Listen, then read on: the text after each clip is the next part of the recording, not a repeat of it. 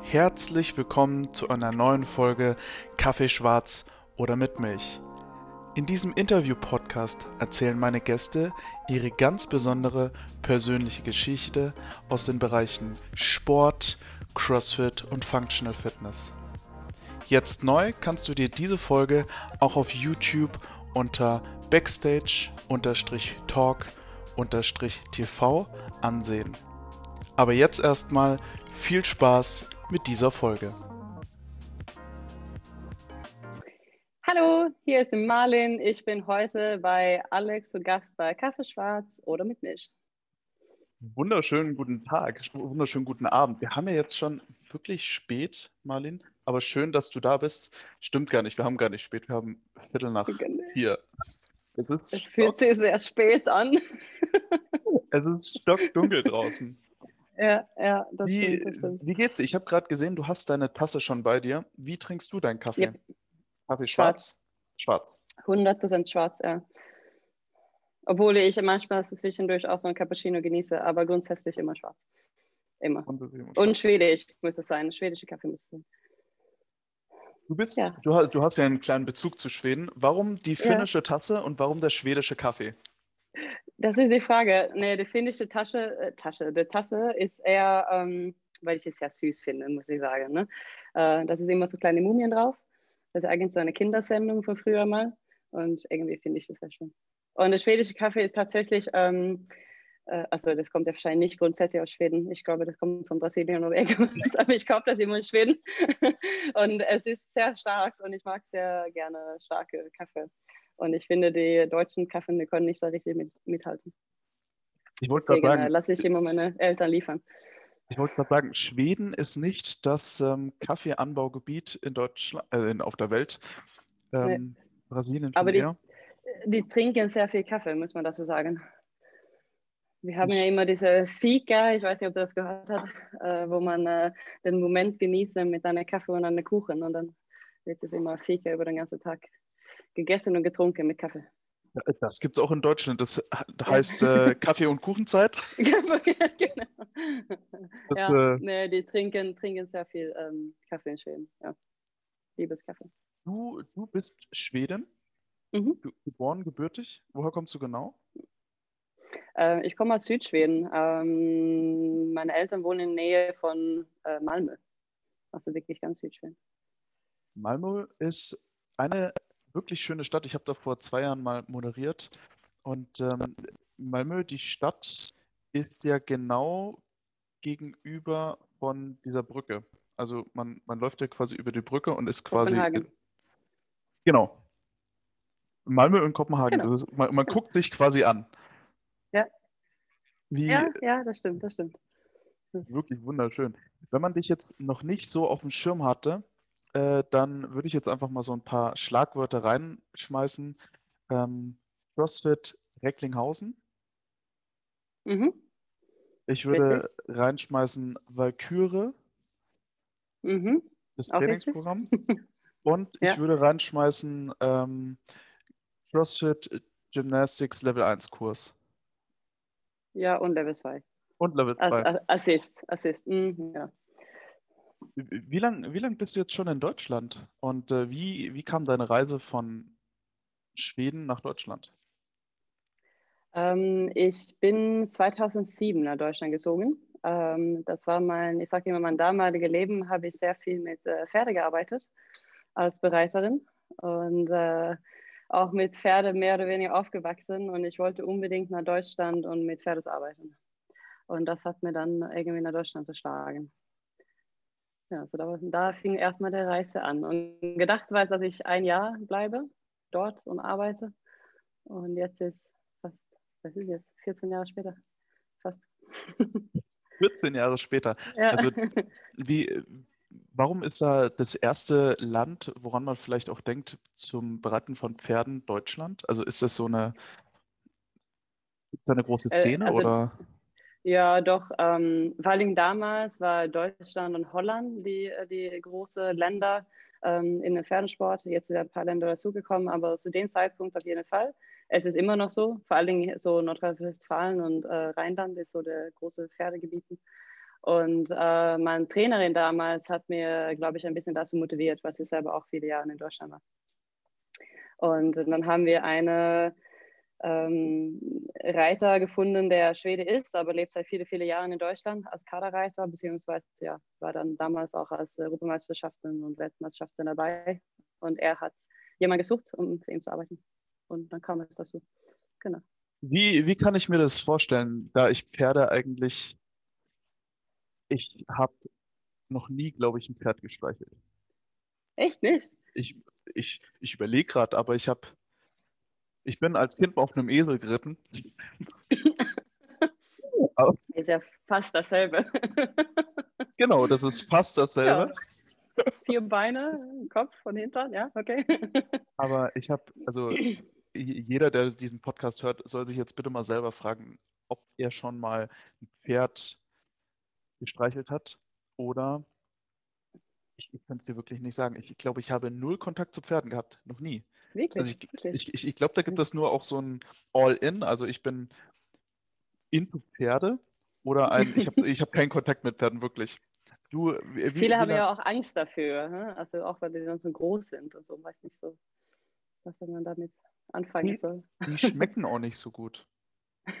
nee, ich, ich weiß tatsächlich nicht selber richtig, ob ich das wirklich probiert habe, aber wahrscheinlich. Ja. Wahrscheinlich. Weiß nicht so ganz, was da drin ist. Ne? Genau. Wie lange wie lang bist du jetzt geritten?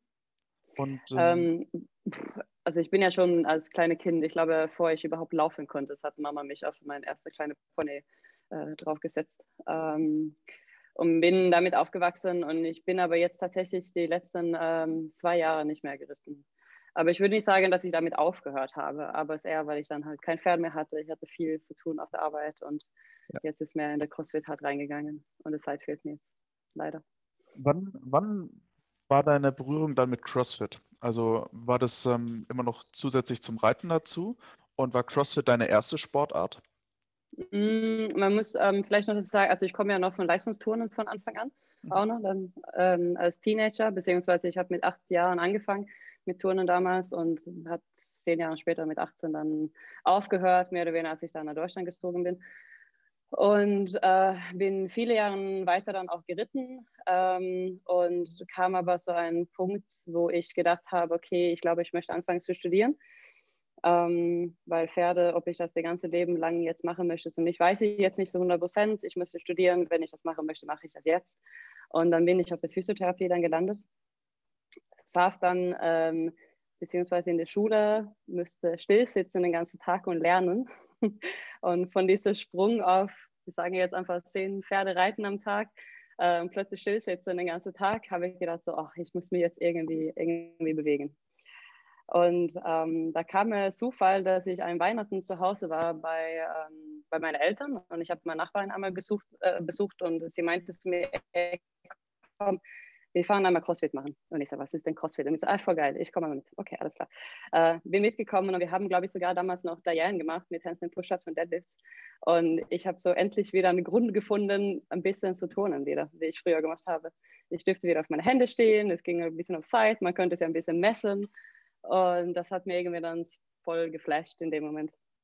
War das, genau. für dich, ähm, war das für dich, wo du dich wiedererkannt hast, natürlich mit dem Gymnastics, aber wie war so der, die ersten Berührungspunkte für dich mit Weightlifting? Wie waren die ersten Berührungspunkte mit Cardio-Training für dich? War das dir fremd? Bist du genauso gestorben wie alle anderen in den ersten CrossFit-Classes? Ich glaube, jeder. mein erster mein erste CrossFit-Class tatsächlich, also das war ja dann ein paar Monate später, weil als ich dann nach Weihnachten zurück nach Deutschland kam, habe ich ja natürlich erst geguckt, wo sind die Boxen und 2013 damals gab es ja nicht so viele Boxen. Ähm, und ein paar Monate später hat dann CrossFit 37 aufgemacht in Dorsten und das war direkt bei mir um die Ecke. Und ich bin hingegangen und der erste Workout war Cindy, ähm, was ich gemacht habe. Und das hat mir irgendwie so nochmal einmal umgehauen und habe gedacht, so ist das geil. Man hat geschwitzt und man hat sich gequält und es war für mich eine Herausforderung. Ich glaube, ich konnte eine Woche mehr oder weniger konnte ich nicht laufen, weil ich so Beinmuskelkarte hatte. weil ich ja fast mein ganzes Leben kein Beintraining gemacht habe. Beim Turnen braucht man nicht so, die, also doch schon, aber Beintraining macht man nicht so spezifisch. Reiten auch nicht. Und ähm, ja, aber gut, von den Turnen hat man sehr viele Vorteile. Ähm, der Cardio-Bereich war ich immer ziemlich gut drin, weil ich ziemlich zäh bin, also war ziemlich zäh immer. Äh, Kraft ist so ja eher meine, meine, immer noch meine Schwäche, wo ich sehr hart daran arbeiten muss. Ähm, und auch das ganze Weightlifting und so weiter. Jetzt bist du ja mittlerweile Boxbesitzerin. Mhm. Du hast die Box wie lange? Ähm, die Box hat sich, letzt, hat sich äh,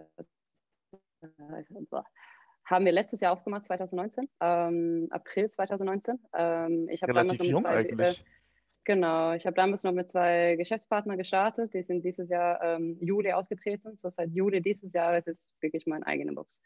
Ähm, gehört das auch ganz mir.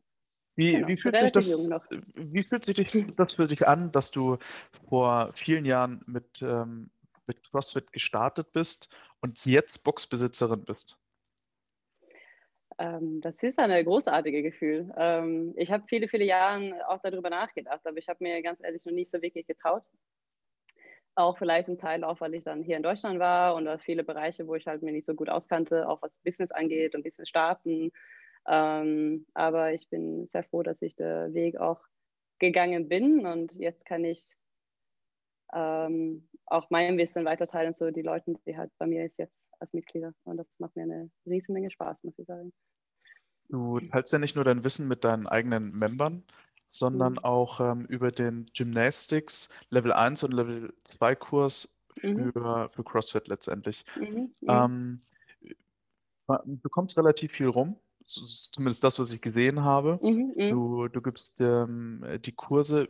Wie ist es für dich als ehemalige Turnerin, als Boxbesitzerin, auch noch dann denjenigen etwas weiterzugeben, die vielleicht schon sehr, sehr gut ausgebildet sind, vielleicht sogar noch ein ganzes Stück besser ausgebildet sind, aber Gymnastics ist immer noch so deine Paradedisziplin und jeder kommt da rein und denkt sich, äh, ja, okay. ja, also ja, das macht wirklich, genau, wie du sagst, das ist wirklich mein, mein, mein Steckenpferd, sage ich oft. Ähm, weil leider ist es ja in CrossFit so, viele legen gerne den Schwerpunkt schnell auf das Gewichtheben und das Schwergewichteheben und Workout-Ballern und so weiter. Und das Gymnastics wird schnell über ein, wie soll ich das sagen, man versucht eine schnelle, kurze Wege zu finden. Das Erste, was man können möchte, ist, ist ein Muscle-Up. Man kommt in eine Halle rein und jeder möchte ein Ring-Muscle-Up. Obwohl das ja eigentlich einer der schwersten Skills gibt in Gymnastics. Obwohl, wenn man sich dann mit einmal mit der normalen Gymnastik, also normale Turner ist ja eine Muscle-Up in den Ringen von Männern das erste Übung, was die überhaupt machen, um überhaupt in die Ringe hochzukommen. So da ist es ja das einfachste Übung, aber CrossFit ist das eine der schwersten Übungen. Und viele, durch viel Kraft in CrossFit kann man das viel ausgleichen, dass man trotzdem irgendwie hochkommt in den Ringen, aber es wird viel halt übersprungen bis dahin. Und dann fragt man sich, warum man dann vielleicht nicht so viele Wiederholungen kriegt, kriegt, hinkriegt in einem Workout weil man vielleicht dann nicht so effizient arbeitet, weil man mehr über der Kraft arbeitet. Und da ist es echt cool, die Leute dann sagen, okay, jetzt gehen wir ein paar Schritte zurück, fangen von neu an und dann gehen wir den richtigen Weg bis dahin und dann sieht man relativ schnell ähm, die Fortschritte dann, was auch da gemacht wird. Und das also, ist irgendwie cool. Es ist, es ist gerade sehr, sehr lustig von dir zu hören, ähm, weil es so wahr ist. Ähm, mir war das aber bis, bis, bis gerade ja eigentlich gar nicht so, so, so real bewusst dass mhm. äh, ein Ring Muscle Up ja wirklich das einfachste sein muss für einen Mann beim Turnen. Mhm. Und ähm, ich glaube, ich habe damals wirklich ein Jahr lang trainiert, um einen Ring Muscle Up zu können. Mhm. Da, da, konnte ich oben sein und wieder runter. Dann konnte ich aber erst mal genau. zehn Minuten keinen mehr. Ja. Mich hat es, also ich, ich komme ja nicht von Geräteturnen, ne? ich komme ja eigentlich von ähm, Truppgymnastik, heißt es in Schweden. Ähm, und da sind wir gar nicht äh, irgendwie an der Ringe oder an Rack oder irgendwas. So, äh, Muscle Ups ist, war und ist immer noch eine meiner Schwächsten. Ähm, aber ist trotzdem auch ein bisschen so Hass-Lieblingsübung äh, auf jeden Fall. Ähm, aber ich weiß, was du meinst. Viele kämpfen da jahrelang und viele kriegen das so erste Mal, die kommen in die Halle rein und kriegen das auch tatsächlich hin. Aber meine Liebe für Gymnastik ist ja auch wirklich, weil ähm, es gibt immer eine Steigerung die ganze Zeit. Du kannst immer Gymnastik steigern auf irgendeine Art und Weise. Und beim ja ähm, Weightlifting kann man das ja nur steigern durch das Gewicht schwerer wird äh, oder dass du mehr Wiederholung machst oder dass du schneller machst, so quasi sagen. Mhm. Aber in Gymnastik, es gibt halt immer eine Steigerung die ganze Zeit. Wenn du dann dein Ring Muscle Up kann, dann kannst du zwar mehr machen, aber dann kannst du auf dem Muscle Up dann kannst du dann eine Forward Roll in die Ringe machen, dann einen rückwärts und dann irgendwie mit den LC rein und du kannst einen lang, viel, viel längere Komplex halt machen ähm, mit immer einer Steigerung von den Skills die ganze Zeit. Oder du kannst in einer kannst ja Ziel haben, einen Iron Cross zu machen in den Ringen. das ist eine der schwersten überhaupt zu machen. Aber die Steigerung gibt es ja wirklich ja bis dahin. Um, und das ist das, was ich mag in dieser Herausforderung von Gymnastics und dass man die Basic, man braucht die Basic, um, das, um diese Steigerung halt zu schaffen. Weil wenn man das nicht hat, dann schafft man das halt nicht. Und das sieht man vor allen Dingen in der Level 2, in der Advanced Kurs bei uns in der Gymnastics. Dass wenn man da nicht die Basic hat, dann ist, ist es sehr schwer, die Übungen zu schaffen. Es ist unheimlich interessant für mich, der, ähm, ich, also ich habe selber einen CrossFit Level 1 Schein mal gemacht. Ähm, ich mhm. glaube, den haben viele mal gemacht. Aber Gymnastics mhm. war nie so ein Ding für mich, wo ich sage, okay, da, also da hätte ich jetzt keine, ich möchte nicht sagen, da hätte ich keine Lust drauf gehabt, aber es fiel mir unheimlich schwer. Und mhm. ähm, jetzt habe ich über mehrere andere Wettkämpfe, jetzt auch ähm, einen kommenden Wettkampf, eben gesehen, dass natürlich so ein Movement, das waren jetzt Toast to Bar, mhm. 75 Stück mhm. for Time. Time Caps sind mhm. fünf Minuten. Knackig. Und genau. ja. Und ähm, ich bin mir sicher, dass natürlich, wenn man eine gute Toast-to-Bar-Technik hat und ähm, eine gute Muscle Endurance, ähm, was dann auch die Bewegung an sich angeht, mm, mm, mm. sicherlich ähm, man gut sein kann, aber wenn man so ein bestimmt, die bestimmte Grundtechnik des Toast-to-Bar einfach nicht kann oder vielleicht viel aus der Kraft rausarbeitet, mhm. dann sind solche Movements, die eigentlich sehr CrossFit oder Function, Functional Fitness spezifisch sind, schon unheimlich schwer, fast mhm. unmöglich dann in dem Time Cap überhaupt zu schaffen. Mhm. Was mhm. sind dann für mhm. dich ähm, Grundübungen, die man können müsste, um wirklich, die man immer machen kann als Gymnastik, also um das einfach zu trainieren? Ist es Chorspannung? Ist es die Stabilität an sich oder? Ich sage einfach nur, die Grundübung für alles in Gymnastics ist der Holo und der Arch. Das ist die Grundübung für alle. Also einmal eine gute Holo Position und eine gute Arch Position. Und wenn man, und wenn man die halten kann, ähm, ändert sich nicht viel. Also wenn man dann eine, man Strict Pull-Up macht und eine gute Holo halten kann und dann Strict Pull-Ups macht und dann kommt man in die Beat Swings, also in die Kippings rein, dann geht man in eine Holo in den Arch, in eine Holo in den Arch und wenn die Position gut sind, dann kommt man in die Kipping Pull-Ups rein, man kann in die Butterflies rein, man kann in die Chest Bar und von weiter aus eine Chest Bar drückt man die Stange weiter nach unten, man kommt hoch in den Barma Slaps, aber mit einem guten Holo und Arch, dann wird alles in Gymnastics viel, viel besser. Nur leider viele wissen nicht, was ein guter Holo und Arch ist. Das ist das Problem. Und viele wissen nicht, wie es beigebracht wird, weil leider in, äh, ich will nicht schlecht reden über Level 1 oder irgendwas, aber da wird viele Sachen beigebracht, was überhaupt keinen Sinn macht. Aber ähm, es wird beigebracht, um schnell eine RX-Movement zu schaffen. Aber es wird eigentlich nicht beigebracht, wie du eigentlich an, dahin kommen möchtest, effizient zu arbeiten. Und darüber ist leider so bei vielen in den ganzen Social Media heute, das ist, ähm, wir sagen zum Beispiel immer in der Gymnastikkurs, mein, mein Chef, also der Nathan Bird, er gibt immer als gutes Beispiel von, was ist geiler, einer der 10 Ring Muscle Ups mit einer 10 Kilo Weste hat eine Ringe, der macht seine Muscle up und dann die Weste drauf und dann geil, das wird applaudiert. Oder eine, der wirklich eine Minute hochgeht in der Strict Ring Muscle Ups und eine Minute nach unten geht äh, in einer kontrollierten Bewegung. Was ist geiler? Ja, die meisten würden sagen dann die Weste, weil die dann, ja, das sieht cool aus, aber es sieht nicht so cool aus, sieht dann langsam Bewegung nach oben. Und das ist ja wirklich halt eine gute Position zu halten. Und das wird nicht so oft, leider nicht so oft in Gymnastics gesprochen für gute Position, als wir jetzt zum Beispiel eine Snatch gemacht wird oder einen Clean Jerk weil viele würdest, das gar nicht wissen. Würde, würdest du grundsätzlich als Trainerin nicht nur Gymnastics, sondern auch als Head Coach, Ownerin bei dir in der Box sagen, dass zu schnell Athleten RX gehen, obwohl die Skate-Variante noch gar nicht sitzt? Äh, ja. Aber letztendlich, also ich finde da, das ist ein Coaching-Problem weil es ist viele Coaches, dass das nicht äh, abschätzen können oder beziehungsweise die sie nicht trauen, es zu sagen. Ähm, und ich coache gerne so, ich sage nicht den Leuten, ich möchte sehen, dass sie RX machen, ich möchte sehen, dass der Kind über die Stange ist zum Beispiel, sondern mhm. oft coache ich dann so, okay, meine RX für euch heute ist eine gute Position, eure Beat Swings zu behalten. Bei den Keeping Pull-Ups zum Beispiel. Ich möchte die Spannung sehen, heute ist die Spannung unserer RX. Unser RX ist nicht der Kinn über die Stange. Weil letztendlich ist es ja, wir machen CrossFit-Training und wir machen keine CrossFit-Competition in der Richtung. Sondern wir wollen ja alle eigentlich trainieren, um fit zu sein, gesund zu bleiben und gesund zu sein und keine Verletzungen zu holen. Es ist was anderes, wenn wir jetzt zum Beispiel eine Qualifier machen müssen oder einen Wettkampf. Da müsste Kinder über die Stange sein in den Pull-Ups. Dann ist auch völlig egal, wie du da hochkommst. Du würdest so lange wie möglich deine Technik behalten, aber irgendwann wirst du müde, dann wirst du die Hüfte hochschmeißen, dann wirst du die Kinder über die Stange kriegen. Ähm, und dann ist es egal, weil dann zählt nur der Kinder über Stange. Aber im Training, bei mir in meinem Training, wenn ich meine Leute halt coache, dann sage ich, okay, das ist vielleicht nicht ähm, unser Schwerpunkt heute. Manchmal ja, keine Frage, weil wir müssen natürlich das auch trainieren. Aber oft sage ich dann halt, okay, heute ist, wie gesagt, zum Beispiel der Spannung in den Beat Swings oder hm. der Position in der Toaster Bar Voll. oder meine Skalierung bei Toaster Bar oft beim Leuten ist halt nicht unbedingt die Stange zu treffen, sondern ich sage, hey, macht heute Toaster Bar mit Straight Legs. Ich möchte nicht die Knie einmal angebeugt sehen dabei. Und dann müssen die Stange nicht treffen, sondern die kommen halt vielleicht nur bis zu 90 Grad und dann gehen wir unten, aber arbeiten dann halt über eine Rebound in der Open Position in der Arsch und dann eine Rebound nach oben, um da wirklich die Spannung zu behalten und effizient zu arbeiten, als hinten eine Knie anbeugen und eine riesengroße Arch Open Position und wieder zurück. Wie so, das finde ich ist wirklich Coaching-Sache, wie man, wie man das halt rüberbringt zu den Leuten. Aber jetzt, jetzt arbeitest du ja auch viel mit anderen Coaches zusammen und mhm. ähm, hast dein eigenes Coaching-Programm, auf das wir gleich zu sprechen kommen.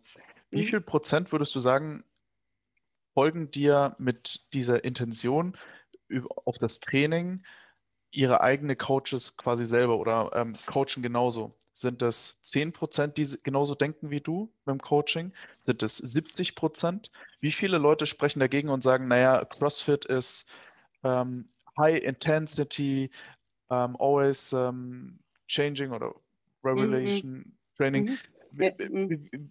wie, wie viele Coaches sagen, die Ansicht, die du hast, dass man wirklich die Gesundheit in erster Linie fördert und Training hat und keinen Wettkampf, wie viele stimmen die dazu oder wie viele sind da genauso deiner Meinung? Letztendlich hoffe ich viele. Weil letztendlich ist ja das doch das Ziel, was wir haben sollen. Ähm, kann ich schwierig, also schlecht, schlecht sagen, schwer sagen. Ähm, wenn wir den Gymnastikkurs machen, ähm, ist es sehr interessant zu sehen dieses Wochenende, weil es ja wirklich eine ganze Wochenende aufgebaut mit dieser Philosophie vor allen Dingen. Ähm, und äh, ich will nicht jetzt eine Werbung machen, aber die erste Stunde ist es oft der Stunde, wo die Leute sich hinsetzen, sind super motiviert und nach der Stunde ist es wirklich so, wow, fuck, ich habe alles falsch gelernt. und dann geht es halt los und dann nach dem Wochenende ist es dann, okay, cool, so möchte ich es beibringen. Und das ist das, was ich versuche jetzt zu meinen Members oder jetzt, wenn ich mit Coachen, äh, Coaches reden ähm, und versuche das auch dem beizubringen, wenn das, aber es ist, es ist schwierig, weil leider ist es ein bisschen eine Mentalität in CrossFit, ähm, dass wir nur von RX reden und dass wir nur das und das erreichen sollen. Ähm, ich sage, es ist nicht immer so, ich sage auch nicht, dass jeder Coach so ist, ähm, aber äh, von, ich sehe leider ähm, vieles schlechtes Coaching auch in der CrossFit-Szene. Einfach nur aus dem Grund, dass viele machen vielleicht nur den Level 1 und mhm. dann ist man fertig danach. Und Level 1 Kurs, der ist kein schlechter Kurs, gar kein Fall. Der ist ein guter Kurs, um, Kurs, um einen Einstieg in CrossFit zu kriegen. Aber danach sagen wir auch in der Kurs drin, danach endet das ja nicht. Danach muss man sich weiter ausbilden als Coach, um weiter Wissen zu holen, um weiter besser Coaching zu machen. Und das vergessen, glaube ich, viele. Ähm, und meine Erfahrung, ich meine, ich war in viele CrossFit-Boxen, ich habe viele Coaches gesehen und oft wird es leider nicht ähm, richtig gecoacht. Es wird hingestellt an eine Tafel und die erzählen, was gerade an der Whiteboard steht und dann, okay, los geht's. Und dann machen die Leute das, was auf der Tafel steht. Aber eigentlich wird es nicht gecoacht in dem Moment. Weißt du, was ich meine? Voll, vollkommen richtig. Ja, genau. ähm, ähm, ich, ich sage, es ist nicht immer so, auf keinen Fall. Aber leider sehe ich das immer wieder öfters und ich hoffe immer mit, ähm, dass ich dass wir auch durch den Kurs und das, was ich halt tue und auch durch das Valkyrie-Coaching und so weiter, dass ich vielleicht die Leuten vielleicht da ein bisschen so aufschnappen kann und dass man auch ein bisschen Augen aufmachen und man kann so geile Sachen machen als Coach mit den Leuten, um die Leute besser zu machen. Nice. Ja, mhm. also auf jeden Fall kann ich dir da zustimmen, dass ähm, das auf jeden Fall ähm, ja, in vielerlei Boxen anders gemacht wird, aber ich ähm, bin mir, also bei den Athleten, die ich kenne, bei den Boxen, die ich kenne, die, die machen das sicherlich schon auch mit viel Sinn und Verstand. Und Auf jeden ähm, ich. Und ich, ich glaube, da ist auch jeder eigentlich, der, die Leute, die hinterfragen sich auch ähm, besser. Und ich bin immer noch der Meinung, dass jeder, der in der Box trainiert, ein deutlich besseres Training macht als äh, viele, die alleine ins Fitnessstudio gehen und ähm, einen, äh, einen gekauften Plan aus dem Internet ja, ja. oder irgendwo ausgedruckt oder ja. ein Kumpel hat mir hat äh, eine Fitness äh, B-Lizenz und hat mir mal einen Plan geschrieben. Ich glaube, die sind bei euch auf jeden Fall besser in, also auf jeden Fall in besseren Händen. Zu deinem Trainingsprogramm, was du hast. Erzähl uns mhm. doch mal ein bisschen darüber. Ähm, ich biete Remote Coaching an, also Online Coaching. Remote Coaching ist ja der moderne Name dafür heute geworden. Ähm, und ich habe meistens, ähm, also dann wirklich auch eins zu eins Kunden, äh, die ich, ähm, ich habe Kunden, die ich nur zwei Tage die Woche am Programming schreibe. Ich habe aber auch die Kunden, die ich auch wirklich ein volles Programming mal schreibe. Ähm, von ähm, vielleicht nur Gymnastikpläne oder auch sogar Weightlifting oder General Programming mit einem CrossFit-Programm halt sowas wo, wie wir das kennen, ein Tag ist Weightlifting, ein Tag ist Gymnastik, ein Tag ist Mixed und dann viele Workouts und so weiter. Ähm, genau, das mache ich alles online. Die Leute kriegen, ähm, viele kennen das, ich arbeite mit True Coach. Ähm, ich versuche deren Philosophie, was ich habe mit Coaching, auch darüber zu bringen. Ähm, ich betreibe es vielleicht zwei Jahren jetzt. Ähm, erst seit einem Jahr habe ich mich ein bisschen mehr damit beschäftigt. Und ähm, ich finde es auf jeden Fall ein gutes Tool, was man noch nutzen kann, um ähm, durch diese Online, dass man auch Leute von weiter weg kriegen kann. Also ich habe zum Beispiel eine in Frankfurt, ich habe auch eine gehabt in Australien ein paar Monate. Ähm, es, wie gesagt, ist ein cooles Tool, um es halt da die Leuten auch noch weiter zu helfen, wenn man jetzt einen anderen Coach holen möchte. Wie, wie ist es für dich, wenn du normalerweise mit deinen Athleten oder mit deinen Clients quasi eins zu eins arbeitest in der Box. Wie ist es dann für dich, ähm, auf ein Trainingsprogramm über Remote zu arbeiten? Habt ihr spezielle Calls? Wie versucht ihr auch in der momentanen Situation so eng wie möglich zusammenzuarbeiten? Mm, also letztendlich ist alle die, die Remote Coaching können ja durch das Programm, was ich nutze, alles immer halt Video hochladen. Ähm, ich stehe aber mit einem ziemlich engen Kontakt mit allen meinen Kunden, dass sie immer auch Videos schicken können über WhatsApp und so weiter. Ähm, und dass ich versuche halt so schnell wie möglich dann auch zu antworten oder zu helfen mit den Übungen, dass ich dann irgendwie eine kleine Cue geben kann, Feedback.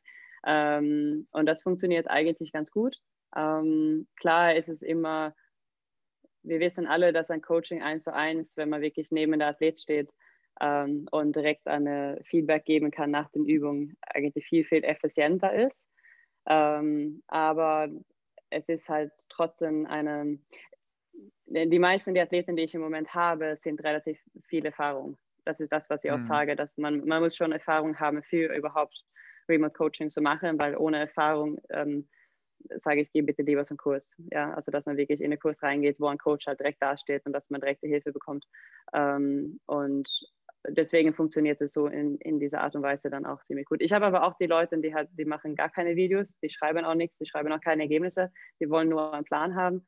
Von mir aus ist auch völlig fein. Zwischendurch frage ich dann so, ey, wie läuft eigentlich? Kannst du vielleicht ein Video von dieser, dieser Übung einmal schicken und schicken die das dann, okay, ist das halt klar, dann haken wir das einmal ab und dann geht es weiter. So dass es natürlich jeder selbst überlassen, wie die das halt damit haben.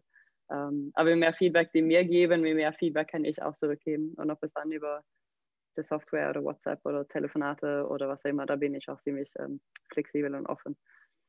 Wo würde ich dein ähm, Programm finden, wenn ich jetzt danach suchen würde? Gibt es eine Instagram-Seite oder eine Website? Ähm, Instagram habe ich im Moment über valkyrie.coaching oder valkyrie- jetzt bin ich aber schlecht, Unterstrich, glaube ich sogar, Unterstrich, Unterstrich Coaching. Ähm, sonst habe ich auch viel auf meiner eigenen private Seite, auch auf Instagram. Ähm, ich habe eine Internetseite, äh, marlin-patterson.com. Da steht leider nicht so viel drauf im Moment. Ähm, ich habe das ganze Remote Coaching relativ ruhig gehalten dieses Jahr, aufgrund auch, weil ich jetzt äh, Vox jetzt übernommen habe ähm, und habe auch relativ viel zu tun. Ähm, nebenbei gehabt zusätzlich. Ähm, deswegen habe ich das jetzt nicht groß gepusht, aber hauptsächlich über Instagram ist das äh, die Seite, wo es dann am meisten ist. Genau. Was, äh, was steht dann für 2021 auf dem Plan? Also ich meine, du hast äh, deine Box, du hast das Coaching. Ähm, jetzt bist du gerade gar nicht in Recklinghausen, sondern in Berlin. Also wir befinden uns eigentlich in knapp acht Kilometer Entfernung maximal. Das Ja, sieben vielleicht. Ja, was wir planen für 21. Leider war ja 2020 kein einfacher Jahr, aber war trotzdem ein gutes Jahr, glaube ich, im Endeffekt. Ähm, ähm, auf jeden Fall, mein Plan jetzt im Moment ist, die Box erstmal ein bisschen, äh, äh, sagt man, aufzuheben nach 2020 durch die ganze ähm, momentane Situation, sagen wir einfach nochmal halt so erstmal wieder alles gut am Laufen. Ich hoffe, dass vielleicht auch ähm, welche Stadt äh, Wettkämpfe dann auch irgendwann stattfinden können, vielleicht zum Sommer hin. Das würde mir auf jeden Fall als Athlet sehr viel freuen. Ähm, weil das ist irgendwie das, was ich gerade ein bisschen brauche mit der Motivation, äh, was das Training angeht. Ich bin eher so Wettkampfsmensch und ich brauche irgendwie meine Ziele. und cool wäre auf jeden Fall dann auch als Coach dazustehen und auch meine Athleten dann auf irgendwie einen Wettkampf auf jeden Fall zu betreuen. Würde mir auch sehr viel freuen. Meinst du, dass es wenn nicht, machen wir weiter 2021 da, wo wir sind. meinst du dann, dass es 21 wieder Wettkämpfe geben wird? Äh, ich hoffe Ende des Jahres, also Ende Sommer, vielleicht Herbst. Aber wir wissen es nicht, oder? Ich denke, wenn ähm, der Impfstoff und so weiter da ist, dann vielleicht das ja ein bisschen lockert. Aber ich kann es nicht sagen. Die ersten Wettkämpfe jetzt in Holland wurden bekannt gegeben ab dem ab Anfang April. Ah ja. Holland reagieren da. Vielleicht in Schweden wird vielleicht auch früher Wettkämpfe gehen. Da habe ich auch öfters Wettkämpfe gemacht. Also vielleicht soll ich einfach nur nach Schweden rüberfahren. Also es hört sich-.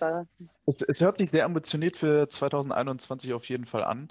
Ähm, ich bin, ich bin auf jeden Fall gespannt, was, äh, wie sich die Box weiterentwickelt und natürlich das Valkyrie-Programm. Mhm. Für, für mich als Moderator wäre es natürlich auch interessant, ob man dich dann wieder mal auf der Bildfläche sieht als Athletin. Äh, ja, hoffen wir mal. Auf jeden Fall. Ich habe ja gehört, jetzt in Functional Fitness geht es ja jetzt los. Ich werde so gerne mitmachen, aber da ich keinen Platz kriege als äh, Schwedin in der deutschen Mannschaft, äh, muss ich vielleicht einmal meine deutsche äh, Staatsbürgerschaft einmal holen, um einmal mitmachen zu können. aber ähm, nee, hoffe ich auf jeden Fall. Ähm, ich hatte eigentlich ziemlich viele Pläne für 2020, was die Wettkämpfe anging. Ähm, ich habe ja vor zwei Jahren, also der Nathan Burr, der Gymnasticus äh, macht, ist ja auch mein Coach. Und wir hatten 2020 so als Ziel gesetzt, eigentlich für ein paar Wettkämpfe. Und leider ist ja alles ausgefallen. Und deswegen ähm, hoffen wir jetzt gerade drauf, dass es vielleicht was Neues kommt, vielleicht 2021. Und wenn es nicht so ist, dann warten wir noch bis 2022. Aber es wäre auf jeden Fall äh, cool. Ähm, Wäre das dann eher Individualathletin oder würdest du auch im Team starten? Ähm, ich mache gerne beides, muss ich sagen. Ich bin schon, ich stehe gerne alleine auf der Fläche, ähm, war ich eigentlich schon immer. Aber Teams macht einfach eine Schippe mehr Spaß. Das gebe ich ganz ehrlich zu. Das ist irgendwie schöner. Ähm, wir haben ja letztes Jahr noch bei Lowlands Thrower mitgemacht mit vier Leuten und das war irgendwie auch, das war so ein cooles Wochenende, super schön. Oder FIBO Showdown zu zweit, das hat auch super schöne Wettkämpfe. Ähm, und das macht einfach nur, es macht Spaß, die Teamwettkämpfe. Aber Wenn genauso jetzt- gerne stehe ich auch alleine. Wenn du jetzt zurückdenkst, was waren, was war dein Lieblingswettkampf? Und zwar einen möchte ich nur wissen, wo du als Einzel gestartet bist und der schönste Wettkampf, wo du im Team gestartet bist. Ähm, erst dachte ich so, oh, das wird dir schwer. Nee, es fällt aber direkt auf. Schönste Einzeln müsste ähm, mein Body Cup gewesen sein, Ja. 2018. Liebe Grüße Genau. an Jackie. Ja, das war wirklich irgendwie Malta an der mich, Stelle. ähm, ich, ich war zwei Jahre dabei, beide Jahre waren super schöne Wettkämpfe, muss ich sagen.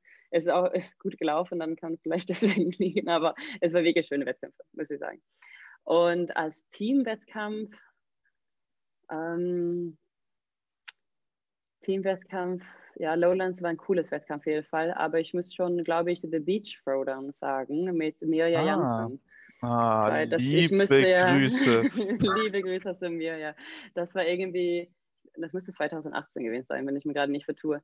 Und ähm, wir hatten so schönes Wetter. Wir waren in der RX Division. Es war ein super schwerer Wettkampf, fand ich zumindest. Aber es war ein super schönes Wochenende. Ich habe das sehr mit mir genossen. Sie ist eine coole Teampartnerin und ähm, ja, es war einfach schön.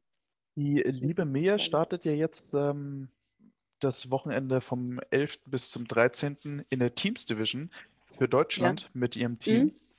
Ähm, ähm, in- für die, für den Bundesverband, also in der Mhm, IF3. habe ich gesehen. Ähm, wäre das für dich nicht dann doch also ein Grund, deutsche Staatsbürgerschaft anzunehmen und dann zu sagen, okay, 2024 könnte das Ganze ja schon olympisch sein. Ähm, Ja. mach dann mal bei den Olympischen Spielen für Deutschland mit. Ja, ich, ich habe es tatsächlich überlegt. Ich habe lange mit dieser Gedanke gespielt wegen der deutschen Staatsbürgerschaft, aber irgendwie äh, habe ich mir da noch nicht so richtig ähm, überwunden. irgendwie ist für mich ein riesengroßer Schritt zu machen. Ähm, hört sich vielleicht doof an. Ähm, vielleicht mache ich das irgendwann. Dieses Jahr hatte ich das überhaupt nicht auf dem Schirm, dass es jetzt überhaupt stattfindet. Ähm, ja, vielleicht mache ich das. Ich glaube, das wäre ganz ziemlich cool. Aber ich fühle mich dann äh, plötzlich sehr deutsch, wenn ich das mache, muss ich sagen. Ich, ich glaube, mit, mit der finnischen Tasse und mit dem schwedischen Kaffee bleibst du im Inneren trotzdem noch Schwedin. ja, oder? Ähm. Wenn du das so sagst, dann. Das auf jeden Fall. ja, ja. Vielen Dank für deine Zeit für das Interview. Danke dir. Ich freue mich, dass du dabei sein dürftest. Vielen Dank, dass du da warst. Wenn ihr die Folge jetzt gerade hört, dann ist wahrscheinlich schon viel, viel später. Trotz alledem gibt es die Folge auch auf dem YouTube-Kanal. Da seht ihr mich und Marlin auch dazu. Könnt ihr euch gerne mal reinziehen. In die Description packe ich den ganzen YouTube-Link und euch wünsche ich erstmal einen wunderschönen Tag.